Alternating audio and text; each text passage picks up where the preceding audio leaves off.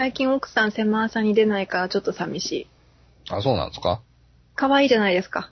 あの、二人でキャッキャしてる。あのね、初期の頃って、あの、奥さんと沢田さんだけのコーナーがあったんですよ。私多分それ聞いてないんですよ。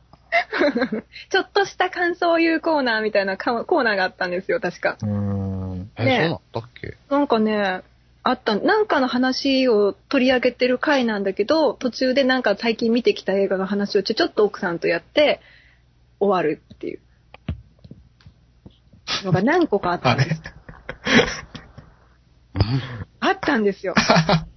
なんか、シュタインズゲート見に行った時は、15分ぐらいさっと撮って終わったりしたりしましたけど。うん。なんか昔の方が出てたなっていう印象はだからあるよね。まあね、あの時相方がいなかったので、あ、わかる。なんかその決まった相方を、が見つけられなかったので、やり始めた時から。私、中野浦さんが翻弄されてるの聞くのも好きなんですけど、だから、俺らも最近仕事が忙しいからね。寂しいですね。私はあの、結構中野浦さんのあの、何でしたっけ、味のないガムのトークみたいな。あの、好きで反すよ。響がああるよね。なんか、そこら辺なんかみんな好きよね。なんか、お、来たかと思いながら聞いてますよ、なんか。いやなんかこう、人が持つ、なんか、本質的な欲求の話じゃないですか。なんか、ああいう社交心の話とかって。はいまあみんな受けんのかなと思うねんけど。私 4DX 見に行った話が好き。あいつもなんか言う割には、結果思んなかったっていうおっしゃってた何やねんって。いや、いや、だから最近はちょっと狭さはね、相方不足なんですよね。確かに。うーん。どうですか、明日さんとか。いやいや、だから、お話しようとが被ったら全然いいんですけど。でも被んないですね。漫画となるとなかなか被らないんですよね。うんそうですよね。私も明日さんとは一切趣味被らないから。いや、趣味って簡単には被らないですもん。うんうんうん。だって本当に漫画好きっていう友達が周りに何人かいますけど、全然被ってないですもん、だって。うん。うん。もう強制的に貸してこれ読んでっていうしかないから。うん、あ、でもそれで、そうしようとするんですね、と思って。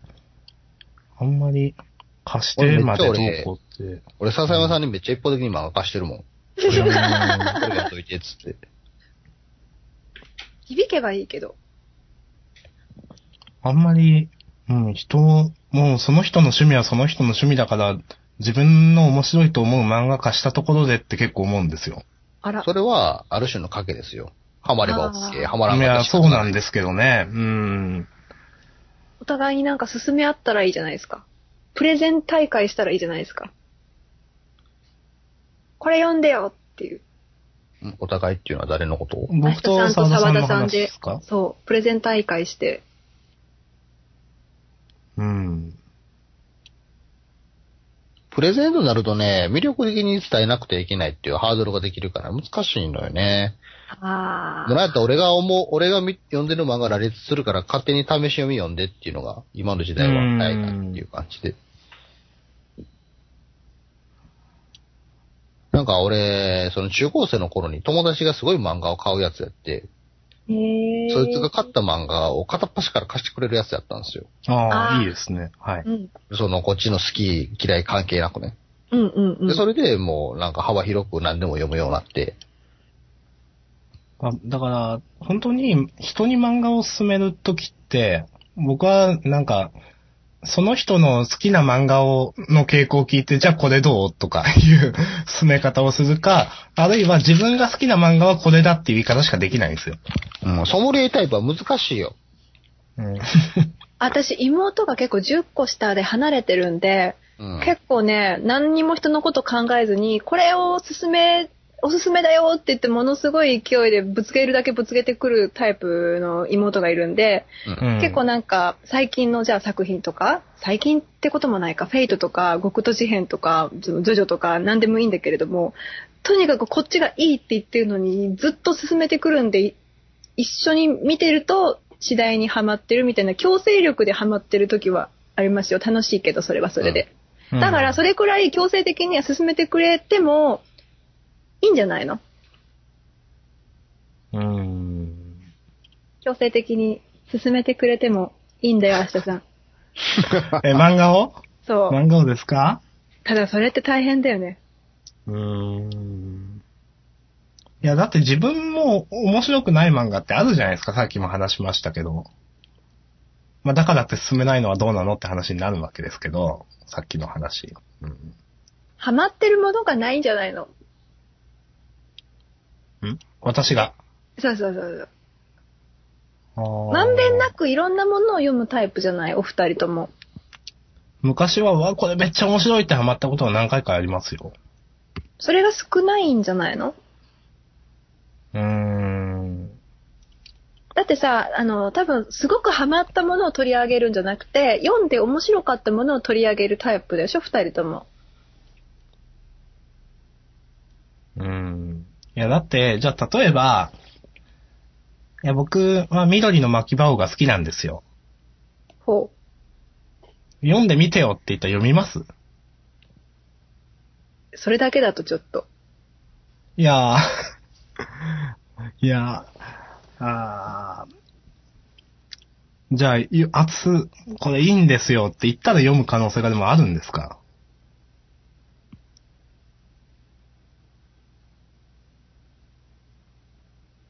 あれ？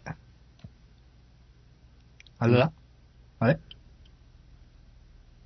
あら？黙ってるだけです。大丈夫です。あ黙ってるだけですか黙ってるだけです。いや、実際問題巻きは、声でこれいいですよでうん読む読むのは難しいよ。やっぱ強制的に貸さないと、これ。ううんん。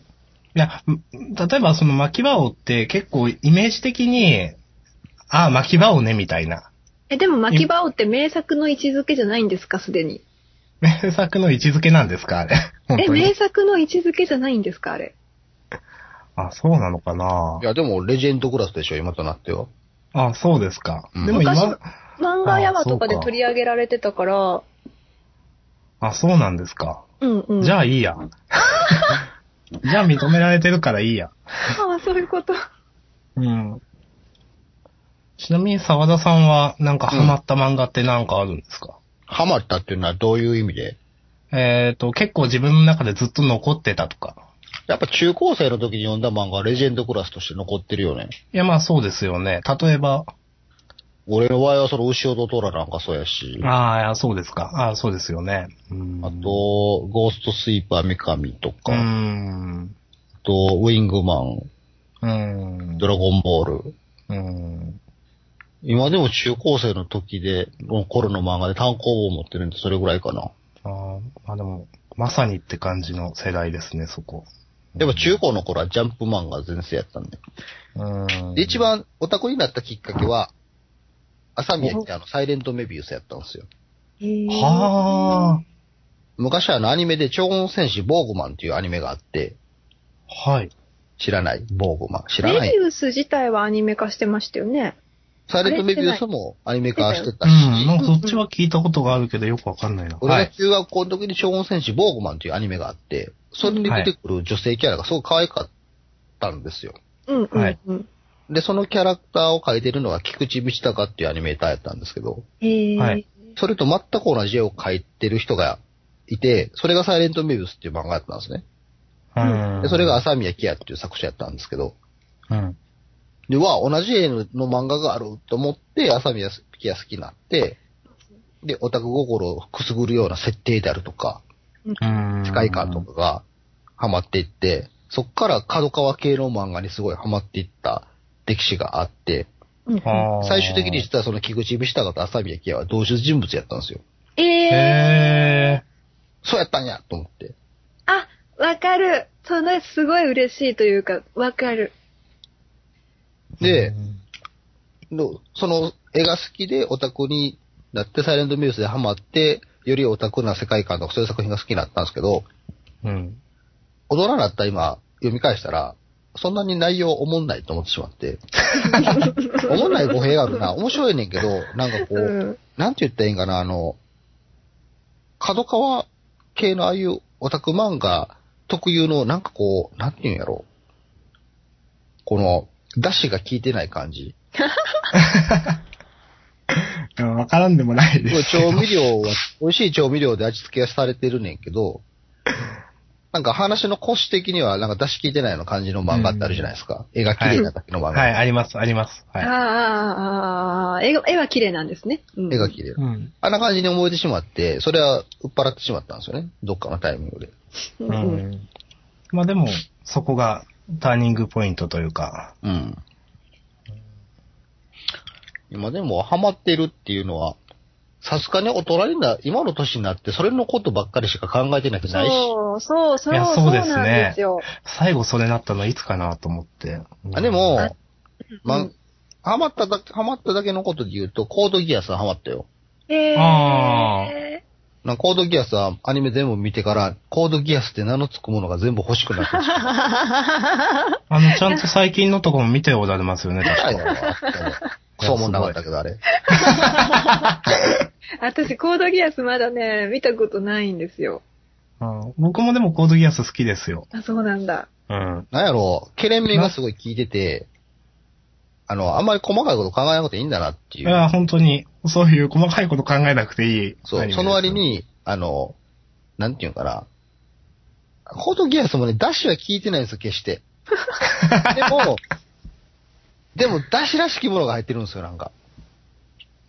だしらしきもの？だしはないけど、だしらしきもあのが。のね、昆布だしを取ってなくても、入れてる具が自然とダシが出てくる時あるじゃないですか。か。なんか、僕の中でコードギアスはなんかよよくわからんけどエンターテインメントとして面白いみたいななんか感じですけどね。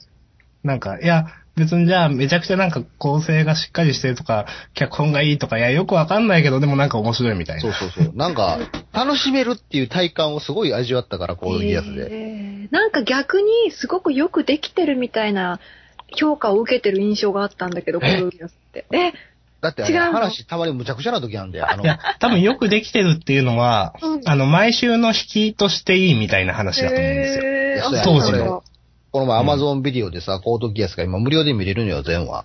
おううん。で、試しに1話見てみようと思ったら、無駄に次どうなるか気になってしまうから、そうなんですよとりあえず嫁と一緒に全部見たもんね。2日ぐらいかけて。うん。あの、僕もあれ、まあ、ツー、ん？2クールかける2期ですか？うんあるじゃないですか。まあでも何回、通しで、長いのに通しで何回も見ましたからね、あんまり見返すことってないですけど。そやね。俺も見返すアニメコードギアスぐらいで。うん。疲れへんし、見てても。えー、その割にめっちゃ楽しませてくれんねん、なんか。いやアンデルさん見たがいいですよ。うん。あ、ないわ、D アニメストアには。リアルついこの間まであったような気がするんだけど。そうなんだ、惜しい。まあではアマゾン、アマゾンかア。マゾンプライムビデオで。ギャオとかに。あるかしら？ああ、ギャオ有料ちゃうかな？ああいうよか。なんかどっかにあったらチラ見しておこうかな。うんいや、なんか今までめんどくさくて見てなかったなんか評価が高かったから難しいのかなと思って。いや、そういうの難しくはない高さじゃない。そうなんだ。じゃあむち、ゃくちゃしてるのに、ようやったな、みたいあな。ーじゃあ見ようかな。なんか最近やっぱりそのくらいのがちょうどいいなっていう。なんか、肩肘張らないといけないやつって大変じゃない？だってあの、エピソードの一つに、うん。あの、ゼロっていうね。まあ、なんていうの、ああいつ、なんあいつ、なんて、革命家って呼んだ方がいいんかな、あいつ。ゼロっていう革命家みたいなのが出てくるんうですよ。ん。で、そいつが100人出てくるエピソードがあって。見ながら、は？何これ？って目が手になんねんけど、なんか許してしまうねん。うん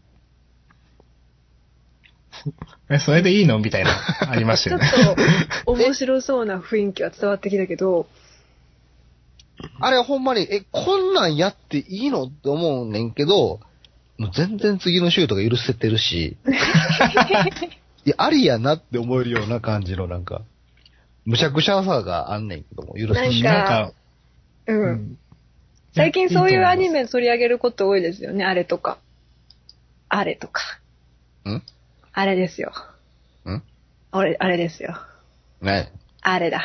ぼ僕見てないですけど、なんとか城のカバネリとかじゃないですか。違うんああ、ですか？カバネリ？カバネリは思んなかったよ。もっと、もっと前。あの、お姉ちゃんとかが出てくるやつ。あー、なんだっけ？なんだっけ？もうタイトルは思い出せない。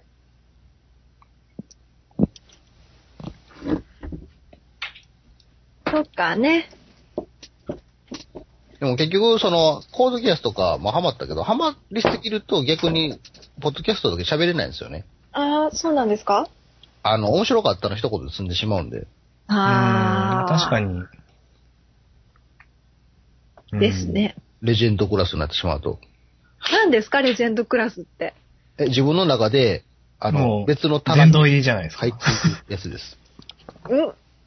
殿堂入りみたいなもんですね。あ、殿堂入りなの面白い面白くないとかではなくて、もう別のあー棚に入ってる。わかります。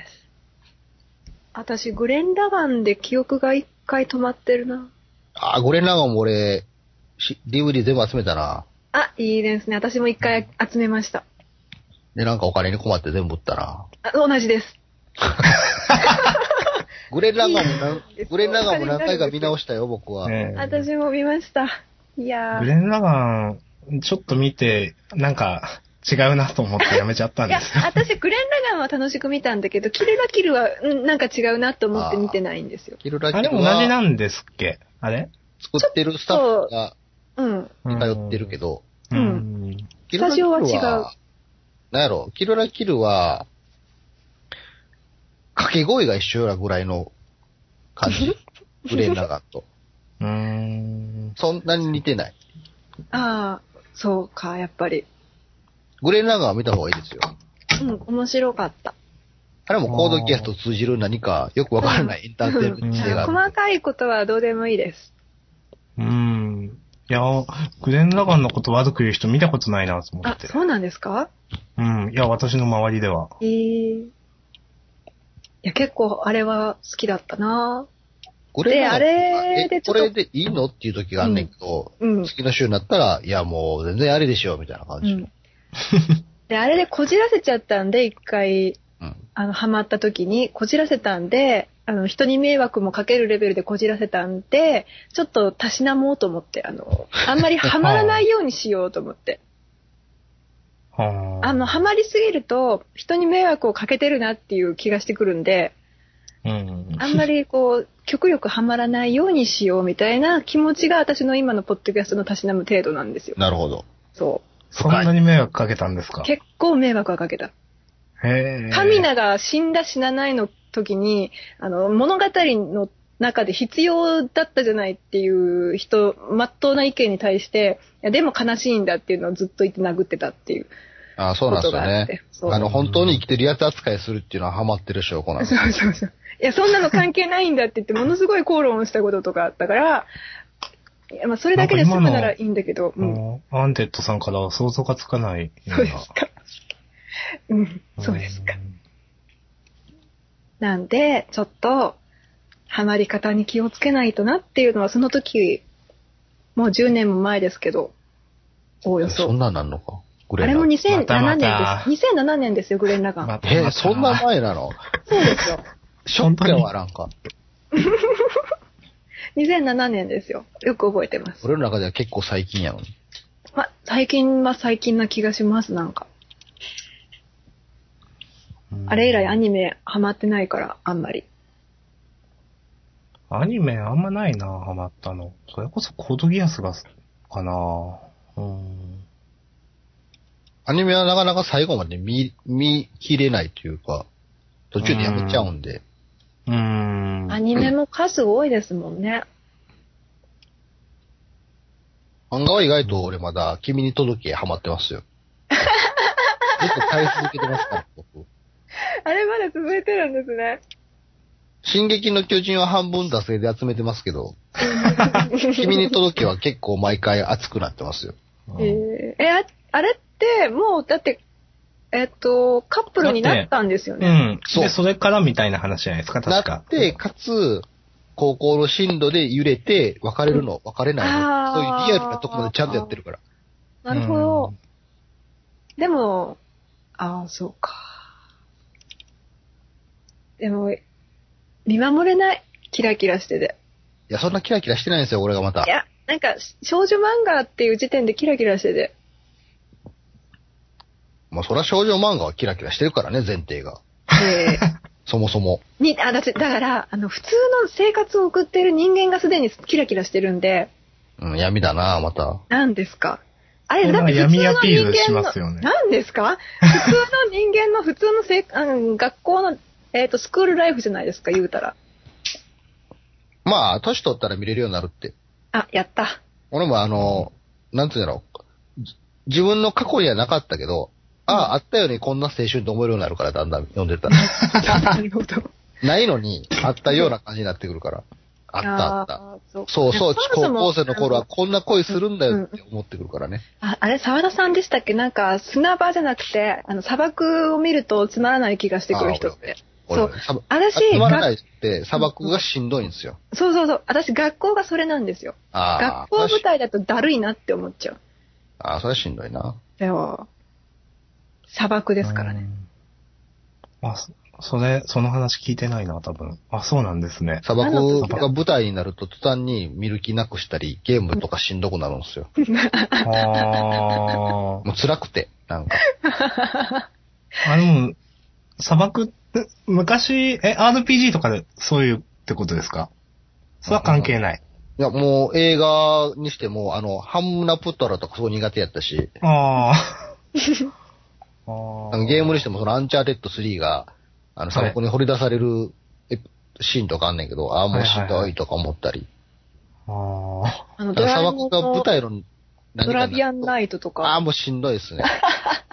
そういうの。なんかすごいわかる気がする。あ、そうなんだ。うん。いや、自分の砂漠じゃないんですけど、うんうん。ああ、でもなんだろうなと思ってよくわかんなくななんか、でもありますよね、そういう。フィフィールドが、そもそも嫌いみたいなうん。やつ。だから学校はね、だからだから UFO ね、苦手だなとも思ってたから、あんまり良くなかったんだけど、印象が最初。学校だと思って。だけど、それ以上のものがあったというそ。もそも学校なんだけど、教室が舞台じゃなくて、部室とか音楽室とかになってくるんで、舞台が。なんか教室じゃないんですよ。学校だけど。うん。教室が苦しいのね。なんか辛いエピソードが出てきそうやな、なんか。違うんですよ、違う。喋ってもいいんすよ、なんか。ないですよ。何にもないですけど、何にもないですけど、周りのクラスメイトは敵じゃないから。何にもないですけど、でも教室っていう空間はあまり好きではないなっていう。うーん。ねえうんそうですか。楽しくはならないですよね。あ、ワクワクする学校。だからさ、だからなんか若い子向けのアニメとかっていうかアニメってなんか教室というか学校が舞台だと共感性が高いから何でもかんでも学校を舞台にするみたいな傾向があると聞きを読んでいるんですが、うん。うん、まあ、うんその傾向は、はい。何をバカなことをと思うわけですよ。まあ、あれは厳密に言うと共感じゃないでしょ。うん。知ってる場所だからさ。そうそう、想起しやすいだけの話でそうそう。俺あの、声の形とか見てられへんかったもん。あえ、あれは映画じゃなくて漫画の方です漫か映画見たんですか？映画はもうなんか見れるわけないあんな どういうとこはダメでした？いや、もういじめられてることを思い出したからですよ。あ中学生の時に。だからもう主人公死ねとしか思えへんかったからね、俺。あ。ああ、まあまあ、うん。あれ読んでいい話は言ってるやつは、お前絶対いじめる傍観者やろと思うもんね。うんや僕私読んでるんも。あれがもてはやされるのはちょっと違うかなと思ってました。絶対あの、声の形いい言うてるやつはね、いじめをね、あの、見過ごしてきた奴らですよ。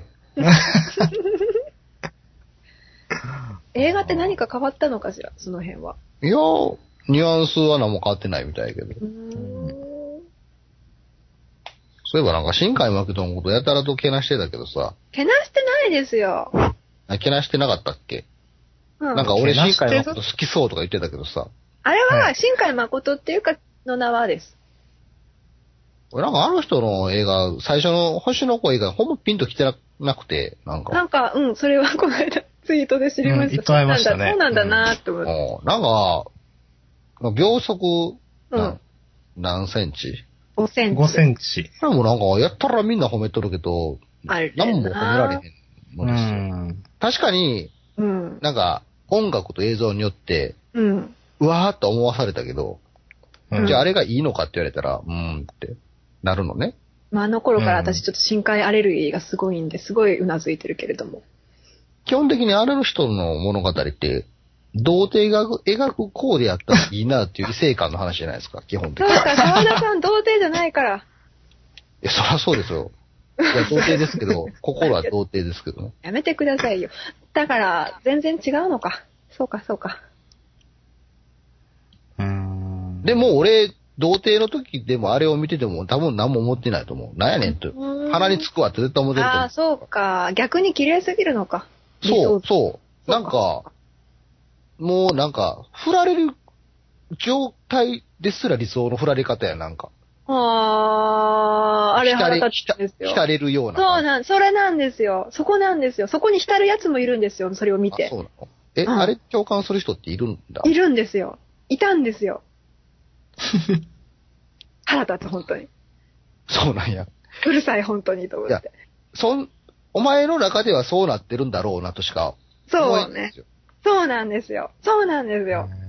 あちょっとなんかまたちょっと見てないから、新いや見ようかな海誠じゃ。ないけど秒速5センチメートル一回見て。うん。秒速。むずうが良くなってくるから、途中で。ーん。あーって。かゆかゆ。いうんあよかったはい見ます。なんか、スッとしました。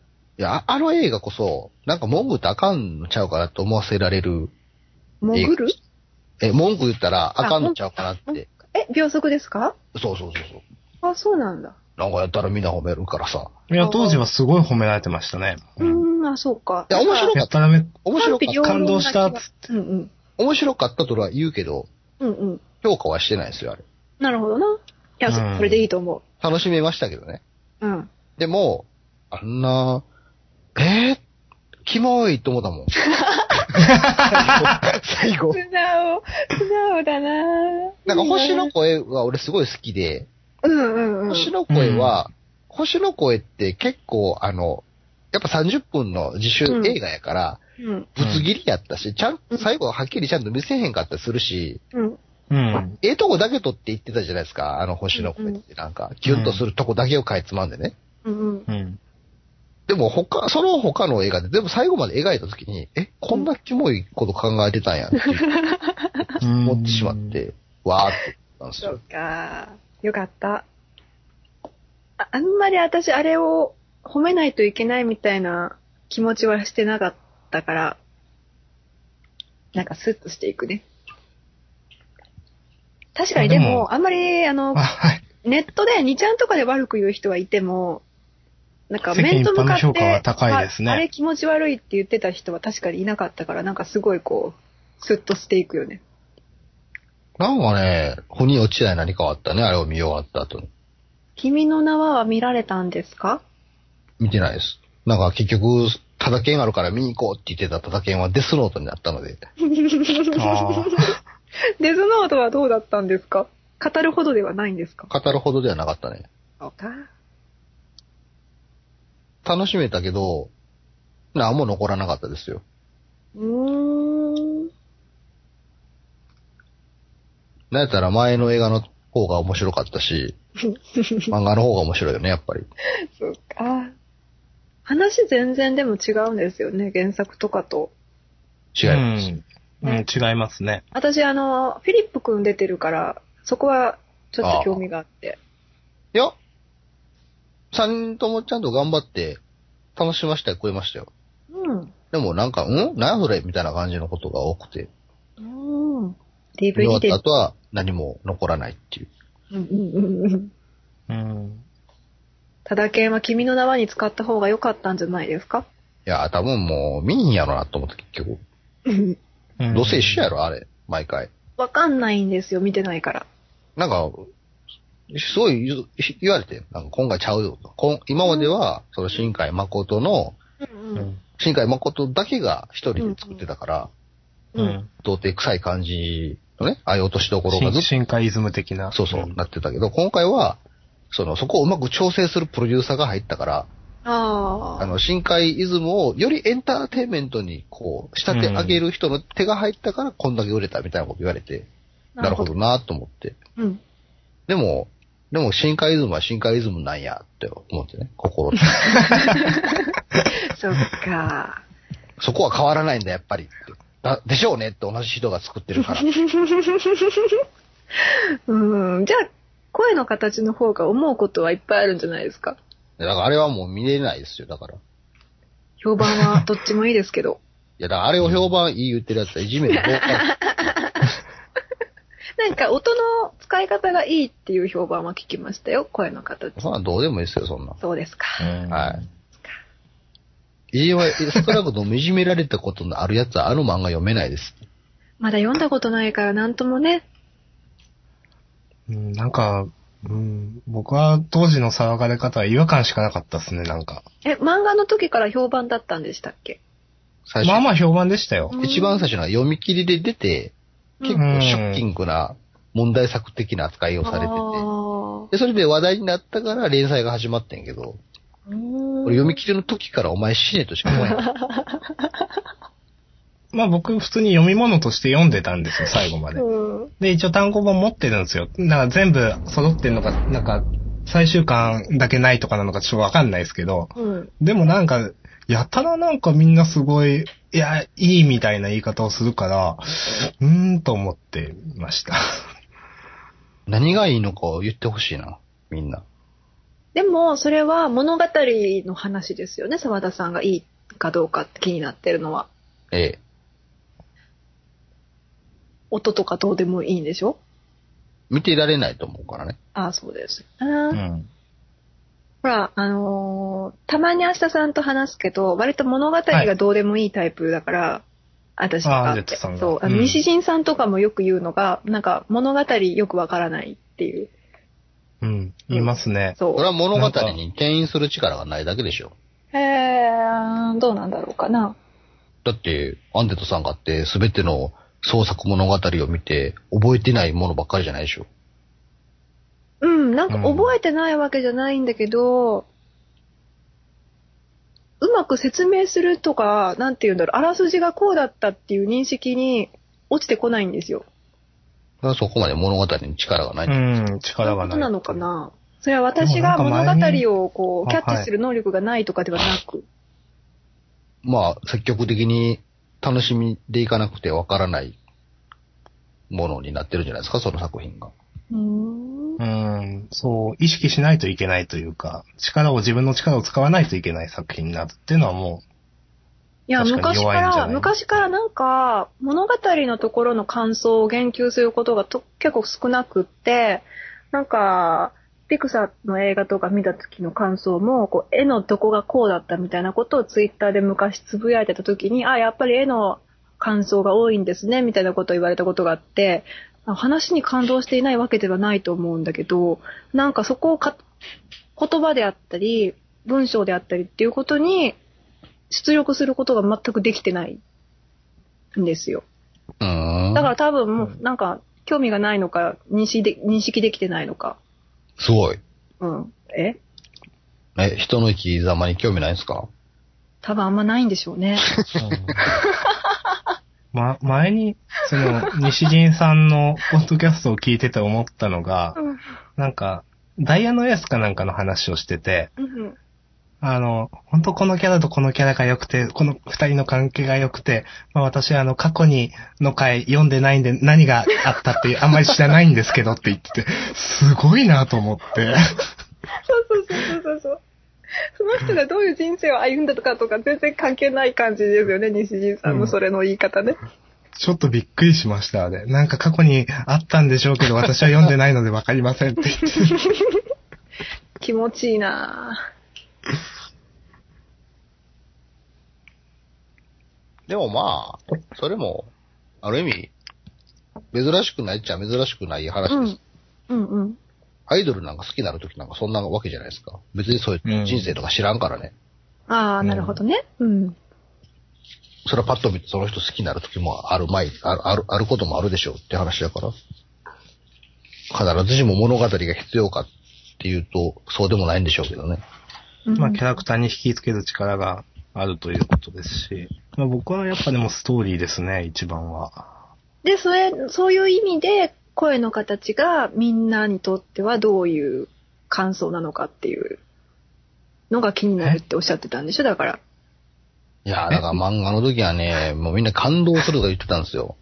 ああ、何が？は物語じゃないですか、だって。技術とかじゃなくて物語でしょ演出とかじゃなくて。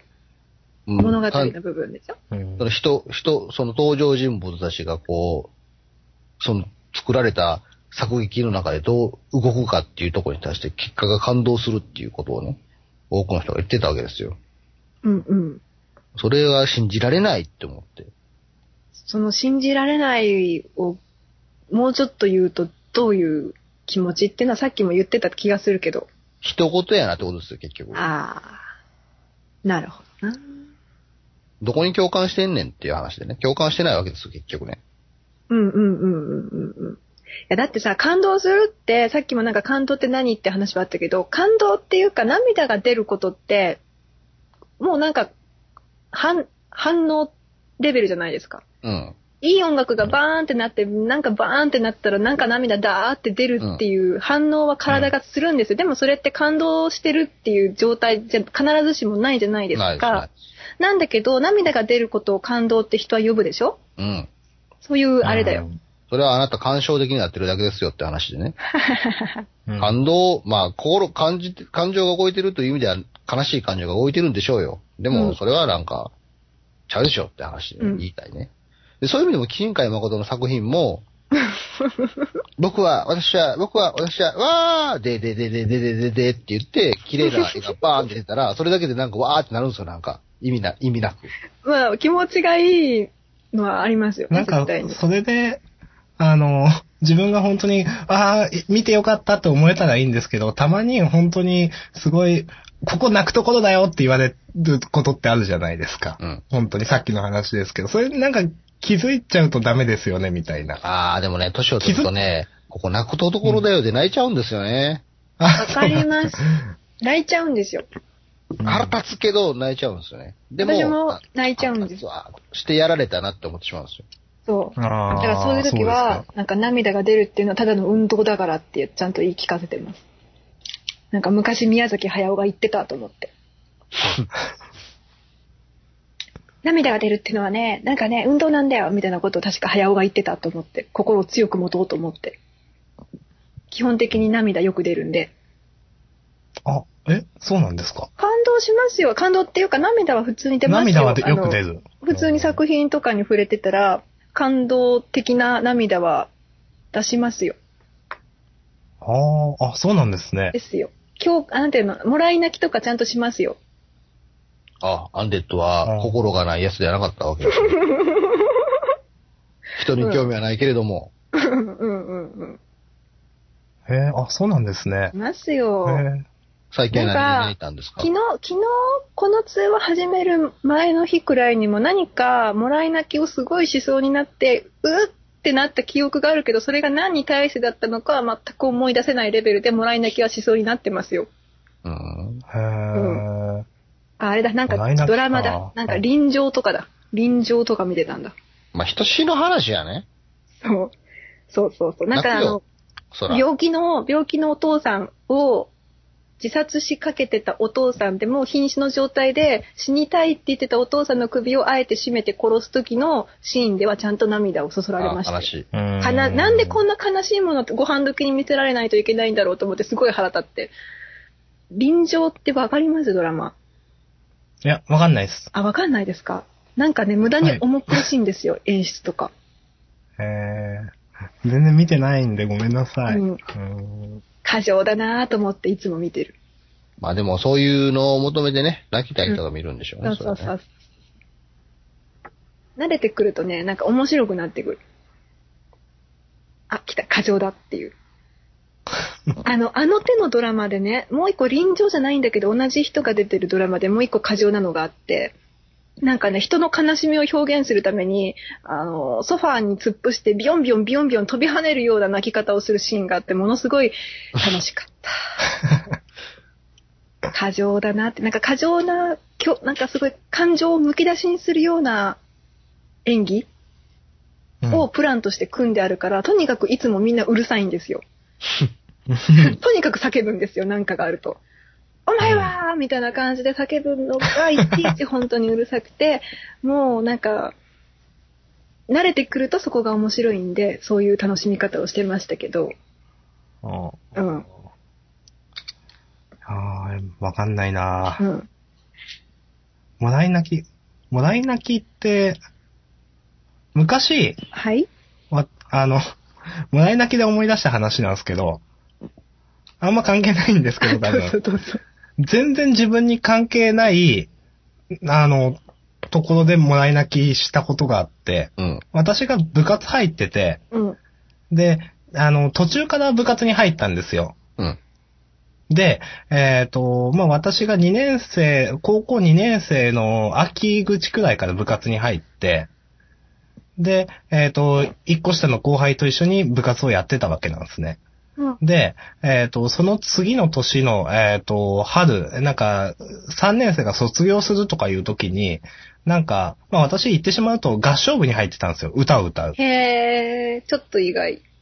うん。で、えっ、と、その後輩の女の子と、あの、女の子がまあ卒業する先輩の女の人に、まあ別れの歌を歌うみたいな卒業に際して、いうイベントがあって、まあ歌を歌ってるわけですわ。で、途中からみんなボロボロ泣いちゃって女の子。うんで、僕はその先輩と全然面識がないのにちょっと泣いてしまってみたいなことがあって。あこれって、当時はなんでやねんって笑い話になったんですけど、でも今の話聞いてて、いや変じゃないのかなと思って、これって変なんですかと思っあ。いて。や、変じゃないっしょ。うん。変じゃないですよね。泣かされますよ、そういう時は。うんうん。いや、やっぱそうですよね。だってさ、それって西陣さんと一緒でさ、その人が今までどういう人生を歩んでたかとか関係ないけど、うん。いいって思いあ、そっか。だからそれがもう、泣く、な、泣かせに来るタイミングで泣いてしまってるみたいなことなんですか？ああ、そっか。うん。明日さんって泣かなそうだよね、なんか。いやー、なかなか最近はないっすよ。明日さんの方が感情が欠落している気がしません？欠落？欠落ですか？欠落というか、なんていうの、むき出しにしない感乏しいじ？。もう感情的ではないでしょうね。そうん。まあ、なかなか感情的になることってだってないじゃないですか。ありますよ、それは過去思い出すと感情的になったことも。う。おうん。大抵なんか一人でいるときにクソって言ってるの話なんで。うん。まあ、仕事の帰りだとか、うん。まあ、そういう話なんで。うん。うん。逆に、いやむき出し。もう、こんな感じじゃないですか、だって。ポッドキャストいつも。うん。まあ、だからって話なんですけど。うん。これでいいですよね。うんうんうんうん。ダメだとは言ってないよ。どこに着地で持ってっていいのか全然わかんなくて、この話。なんか二人ともなんか、あもう、取ってください、この話、と思って。なんか沢田さんの方が話し相手が豊富にいる分だとは思うけど、なんか、うん。いつもこんなテンションな気もするけど、でもなんかテンションの上げ下げあるじゃないですか。番組の喋ってる数が多いっていうのもあるけど。だからなんか沢田さんの表情のバリエーションってなんかいっぱいある気がするんですよ。ああ、確かに。ただ明日さんの表情のバリエーションはすごく少ないよね。いや、なんかその言い方。ああ。だからまだ人間明日さんの像が出し切れてない気がして、え、出し切れてないんですか？そんな出してないんじゃないんですか？もっと脱ごうよ。あの、え、それは、え、いろんなバリエーションの明日さんを出した方が、それは出し、人間性を出してるってことになるんですか？それは単純に表情がいっぱいある方が人間っぽいっていうだけのことだけど、うん。まあでも明日さんが、俺はこれでいいんだって思ってるんだったら、別に強制したいとかそういう話でもないから、ただの感想として受け流してくれたらいい。うん。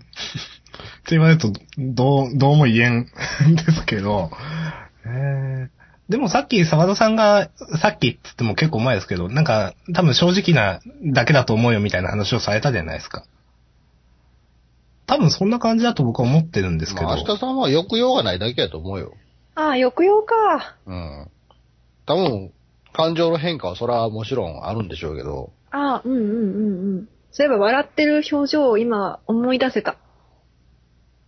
なんか、プレゼントあげても喜んでる？って聞かれるタイプなんじゃないの？それちょっと言い過ぎじゃないですか、それは。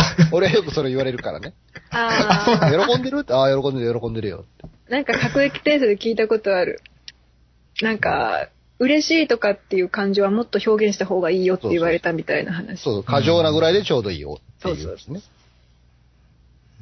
明日さんはそこ過剰にしようみたいなのもないから、今抑揚がないっていう感じになったんだよ。うん、なんか、だけど、よくよく考えて。てみると、ちゃんとね、笑はい笑ってくれる時って声上げ上げて笑ってくれてたし、そうですよ。そうなんですよ。ちゃんと笑ってますよ。なんか忘れかけていたわ。な、なんで？わからない。抑揚のなさゆえかしら。うん、結構、その、ポッドキャストは自分の素に近いんですけどね。うん。こうやって、いや、まあ、け敬語というか、んなんか、ちゃんと話にしようとはしてますけど、うん。うん。でも別になんか取り繕ったりはあんましてないと思いますしう、ん。うん。うーん。なんかやっぱ、まあさ、多分結構僕ずっと沢田さんの番組とか聞いてて自分でも思うんですけど、やっぱラジオっぽくしたくないっていうのがあるんで、ことさらなんかどうこうしたくないっていうのはあるんで、どうもー、みたいなこと？いや、してもいいんですけど、どうせそれ続かないんですよ。ちょっとやってくださいよ。じゃあ、アンデットさんか沢田さんどっちか付き合ってください。ああ、いいですせっかよ。くなんで沢田さんがいるよ。どうもどうもどうも、明日さんです。なおさらでーす。いやー、寒いですね。な んでそんな漫才の入りみたいな感じになってるの いや、だって、何し、何喋っていいかみたいな。そもそもあるじゃないですかどうもど、どうもっていうイメージあるの？その、明日さんの中に。その、なんかな例えば、例えば俺らが関西人やから、もう、はい、みたいなのは、こう、あ根付いているわけですよ。はいはい、どうもっていうのは、もう文化として、土着の文化としてあるけど、明日さんの中でその、どうもって出てくるっていう何かはあるのいや、全くないですね。だからもう、もう全く土着じゃないですね。俺らはこう人前に出るっていう時に、はいはいはいみたいなのが、まあ言ったら、普通というか、見慣れてる風景ではあったので、でも一応テレビとかで見るっちゃ見る感じかね。ま、まあ、そう、まあ、それは日本全国どこの人も見るでしょうけど。なんやろう、みん、みんながそんな感じやから、なんか、こう、なんぞのかな、異性をつけるというか、なんかこう、なんかやるときに、うんはいみたいな感じで。あ別に意識的にやってるわけでもないと思うねんけど、なんか。ちょっと羨ましくなるときはあるよね、そういうのね。いや、うざいだけですよ、あんなんね。まあまあまあ。でも、やっぱり関西弁で喋ってるの聞いてるとなんか面白げな気がしてきますよあ、。そうそう、そうね。そうそう普通のこと喋っててうんも面白いこと言ってる風に聞こえるから。だから関西弁のだけで抑揚がついてる気さえしてくるよね。あ、それはあると思う。そう。ああ、確かに。だって沢田さんと明日さんの喋り方ってそんなに違くない気がするんですけど、感情の剥き出し方としては。でも沢田さんの方が抑揚ついてる気がしてくるのはやっぱりこの関西弁たるゆえんですよ。あ、そうだ本当にでもそうですね。うんあ得はしてると思うよ、関西弁で。明日さんも関西弁にしたらどうですか？あ、そんなん言ったらまたなんか、あエセとか言われますよ、どうせ。え、島根、島根の人って方言ないんですか？ありますよ。なん、なんでみんな方言で喋らないんですか？使えないんですよ、いやー方言って。出てこない。じ、うん、実際、なんか、せ、うん。いや、関西以外ではあんまないと思いますよ。うん。そうなんですよね。なんうか、んなんかこう、外に出るときも関西人はなぜか関西弁になるし、敬語を使っててもなんとかですやんとかいう風になるから、うんうん。まあ、鬱陶しがられるところなんでしょうけど。いいですけどね、別に。いや、実際、その、まあ、いやらしい話、僕も、前、あのー客商売みたいなのしてた時があったんですよ。うん今違うんですけど、で、完全に営業みたいな時に、おばあさんとかおじいさんとか仲良くなる時は結構方言丸出しで喋ってたりはしてましたけど。なるほど。うーん。まあでも、これが普通なんで、今の喋りが。うーん。え、家族間では方言使うよね？使う。使う。使いますね。えーご飯、ご飯ですよとか、そんな時とか、どうしたりするの？お風呂はーい。入りとか。はーい。はーい。そういう話をするときはどんな方言を使うんかって言ってるのよ。あえあ。ああ、はーい。わかったわかった。入るけん、入るけんみたいな。けんあー、うん。うん剣うち、うちも剣ですね。あ、でもどうだろう。今入るけんっていう。ちょっと待って、みたいな。うん、剣は使う。そんな感じ剣は割なんと使う。とか県やったら、普通のこの、ポッドキャストのトークでも使えそうやけど。うーん。まあやっぱ恥ずかしいんすよ使え。んよな。使えんよな。明日さんな。うん使えんよ、やっぱ。うん、使えんよな。嫌だもんだって、こういうの。なんか、聞きづらも良くないもんな。そうそうそうそう。うんほら、こんな感じおなしくないけどな。なんか、パフュームのあーちゃんとか 広島弁バルダッシュじゃないですか。あー、それは、そうですねあーちゃんだから可愛い。あーちゃんだから許さあ、れる。そうなんや。あの、おのみっちゃんみたいなもんでしょ、だって。ん？誰？おのみっちゃんです。このみっちゃん？鉄板っていう朝ドラが昔あってね、広島の方言いっぱい出てたんですよ。うん。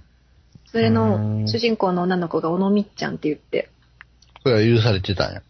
可愛かったなああ、可愛くないとあかんねや。うんいや、ていうか、ここら辺で生きてると、ここら辺の方言が割と汚いっていうのは、なんとなく意識ありますよね。うん。んあ、ねって、え、う、島根もですか？島根は違うんですか？汚くないんですええーよくわかんないっす、そうです。あんま考えたことない方言のこと。うん、確かに。ただなんか発声の仕方が方言とマイクに向かって喋る感じだと違う気がします。うん。あ、まあ、そうですね。その、うん。なんかそれを作ってるって言ったら作ってるになっちゃうんですけど。なんか方言ってなんかまあだ若干うなるような発音な気がする。うんなんていう方言。声張らない感じうんなんか、うん、もう、だるくてもいいみたいな。うんそうそうそうそう。だからやっぱ、家族向けであって、あの、対、他の対人向けではないんですよ、そうそう方言は。そうそうそう。あ、じゃあ職場とかでも方言は出ないんだ。いや、出ないです、出出ないです。ね。え職場だって方言っていうか敬語だよね、だって。普通に。うん。えもう敬語ですね。年上にも年下にもみたいな。うんうん。俺なんか上司でもちゃいますやんとか言ったりするからさ。へー。えー、いや、ないな。それはうん初耳やカルチャーショックやわ、なんか関西圏。関西人からああ。なるほどね。いや、でも、うん、そうです、そうです。でも関西すごいなと前なんかすごい？行った時に思ったことがあって、うんうん。なんか、まあ、け友人の結婚式かなんかで、あの、大阪かなんか電車乗ってたんですよ。うん。したら中学生の女の子が、なんか、あの、昨日のなんとかくんのボケ正直なかったみたいなことを 言ってて、ちょっと、いや、怖えと思って、こんな真面目に酷評されるんだと思って。若い子になればなるほどそういう傾向はあるかもしれない、ね。でもそれが若い子だから、関西とかじゃなくて若い子の会話を盗み聞きした結果じゃないですか。いや、そうなのかないや、でも関西だからだ、いや、なんか、こんなに評価されると思って、なんか、ちゃん、れ、冷徹にと思って。いや、たまたまその人の悪口を言ってる場面に出会ったっていうだけで、普通にどこの県の若い女子学生もなんか言ってそうですけどね、そう、それぞれぞれの方言で。えでも、笑いに対してなんか、厳しいみたいな感じでしたよ、それあ、そうは。そういう意味なの？うん、いや、そう、正直なかったって、うんそういう意味でした、確か。へうんーで、ちょっと、えーなんか、うん、なんかボケというかそういうのがなんかちょっとなかったみたいな感じの話を聞いて、ちょっと筆上がりました、ね。ああ。あよかったと思いましたね、島根で。まあね、なんか、難しいのがその、その、なんとか君のボケがなかったわって言ってる、そいつが寒い場合もあるからね。ああ、まあまあまあ、さあそうですね。ビロビロですか？うんえ？ビロビロですか？何ビロビロって？ビロビロはセンスないということですか？え？ああ、そうそうそう。まだ、うんほらあ昔話したね、そんな話を。懐かしいですよね、もうすでにあれね。あ、はい、聞いてない話だぞ。はい。私、割とはヘビーリスナーなんで。要はその、お前ボケろやとか言ってるやつの方が寒い場合があるからね。おあ前の話落ちないわとか言ってるやつの方が寒い場合があるから。まあ、まあ、ちゃんとしてる人はそんな強制しないですからね。批評もしないです。うん。人としてね。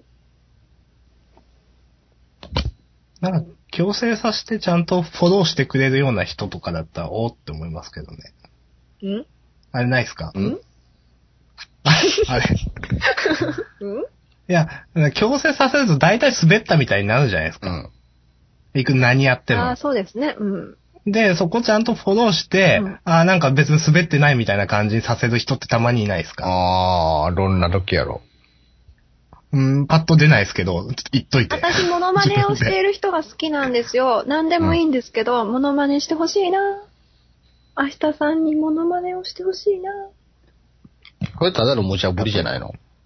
で、それに対して明日さんが何かモノマネをしたとするじゃないですか。うん。それを放置します、私は。うんひどいな知ってますよ。知ってますよ、それ。だからそこを、わあ、面白いとかってせめて笑うとか、反応すればいいんでしょ？せめて笑う。それじゃダメでしょ。あそうなんですかだから、それにさらに乗って、なんかやってな、なんですかそれみたいな感じになるんだったらまだありかな、みたいななるほど。ね、うん高度なテクニックですね。うん自分も積極的に介入していくわけね、その滑ってるとこ。うん。まあ、そ、そのくらいのイメージです。そうよね。参加しないとできないね、それね。あーそんな親切な人はいるんですか？なんか、オープンにしないと、飲み会の場とかならなんかありそうな気がしますけどね。あまだ。まあだから、飲み会の場ならいるってことは、まあそんな親切な人いないってことなんですけど、ほとんあ。私もちょっと反省し始めちゃった。うん？人に、人何が？に、人に無茶ぶりをすることが多いから、ど。うん。あと投げちゃうし。振ったら振ったで。無茶ぶりを、人に無茶ぶりをするやつは無茶ぶりされるからいけないんですよ。そうですよね。でもね、あの、人のモノマネが好きなのは本当でね、あのー進撃の巨人の劇場版の時にさ、あの、沢田さんが最後ちょっとモノマネ挟むの大好きなんああ、あのですよ。うん。実験体がってやつ。見た？じ見見たてないです。見てないです。見てくださいよ、あの、進撃の巨人実写版を。見ない。いや、見ようかな。じゃあ今度見ておきます。あ、そうそう、今回のデスノートの新しいやつも、うん。エンディングロール、サスロールの最後に、俺は思わず、思わず映画館で、何やねんこれって言ったからね。やっぱり、ちょっと見、見たくなるよね。そういうのあるとね。と思わず、何や、何やねんこれ、スタフロロはって言って思って、嫁にちょっと、いや、もう、お客さんのから静かにしたらって怒られた。純粋に楽しく見てる人に失礼やろって。そうマジのやつね。いや、でも映画館のメンバーによりますよ。あの、スーサイドスクワット見たときかなり人数が少なくて、あの、何言ってもいいみたいな感じでしたもん。うん。何言ってもいいし、うんなんだったら一番声を上げて、わー、なんだこれって思ったのが、なんか CG がわーってなる爆発シーンとかだから、音響にまみれて何も聞こえないんで、あーって声も全部こう聞こえなくなるんで、なんか、いろんな簡単が消えていった場でしたよ、あそこは。いや、CG が本当に CG でね、あ、今時っていう気持ちでものすごい、3回くらい爆発するの、CG が。はーって思うじゃない。だけどちゃんとげ劇中のボケとかにクスクスって笑ってるお客さんがいて本当に優しい空間だなって思いましたよ。なんか、あっという間に話題じゃなくなっていったよね、なんか。あ、スーサイドスクワットですか？うん。うん、悲しいなでも、でも、私、楽しみにしてるっていうのを公言してたんで、うん。周りの映画とか見る人が見た時にうん。苦情をいつも寄せてくれたんで楽しかったです。うん。とあれはっていうのをなんか3回くらい聞いた気がする。よかったと思って。今年ワーストワンなんですよねっていうのも聞いて。よかったって思って。とにかくあの、人と話題がようやくあったんで、リアルタイムで。あんまリアルにタイムに見に行かないんで、映画を。いいですよ、やっぱり。リアルタイムに見に行くって。まあ、なかなか行かないね、映画館はね。でも、沢田さんさっき、え、進撃とかも劇場で見たんですよね？うん。なんか思ったより見られてるんですね、と思って。いや、その、僕なんかは全然見ないんですよ、映画ほとんど。まあ、1年に3、4回ぐらい行くかな。あ、でもそれって見てる方じゃないですか？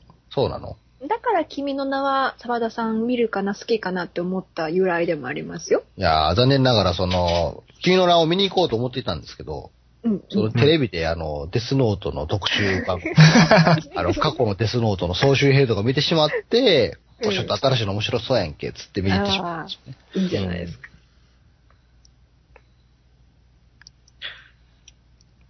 大体なんかあの、福利厚生で映画のただ券を1年に1枚もらえるんですよ。あ、そういうのがあるんですか。うんでもなんか、1枚無料とかだと、1回無料とかだとどれ見るかすごい優柔不断なんで悩みそうで、だるいだ。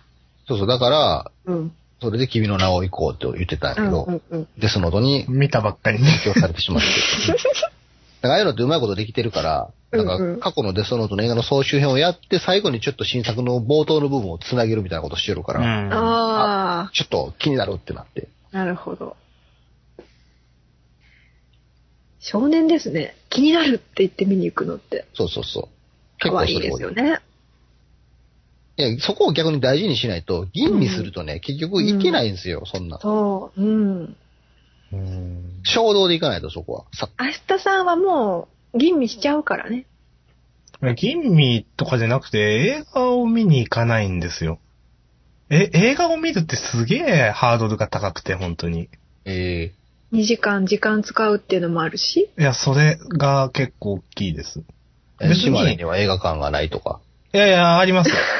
あの、パソコンもあるし映画館もちゃんとあるんですけど、あの、近く近くにあるんです。別に、えっ、と、だいたい、な、1800円とかなんすっけ、あれって。2000円とか。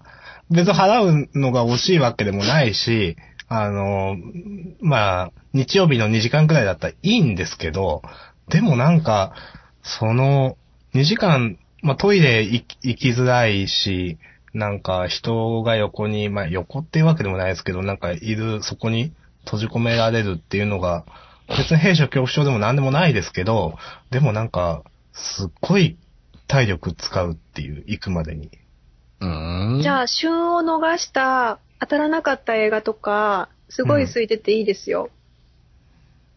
え、それでもなんか、その出づらさって変わらないじゃないですか。そうか。多分、うん、僕は、いや、もう始まったら絶対、多分トイレとかに行きたくないんですよ。うん。ですよね。で、多分それで気疲れしちゃうんですよ。多分、えっ、と、僕、あの、時間を確認して、まあ、映画館に行ったりして、で、まあ、チケット買ってトイレ行って、えっ、と、劇場の中入ってちょっと待つんですけど、もう一回トイレ行くような人間なんですよ、僕は。うんうんうん。もう疲れちゃうんですよ、なんか。ああ、そうか。なんか、神経質って言ったらあれだけど、あ、でもそうだと思います。うん、そういうやつだよね。うーん。いや、でもね、あれだよ。おトイレ、私もなんか、カフェインめっちゃ取るから近いんだけど、うんおトイレ我慢してる間に、話が進まないとかっていう展開になったら、ものすごい腹立つから面白いよ。それはアンデットさんだけじゃないですか。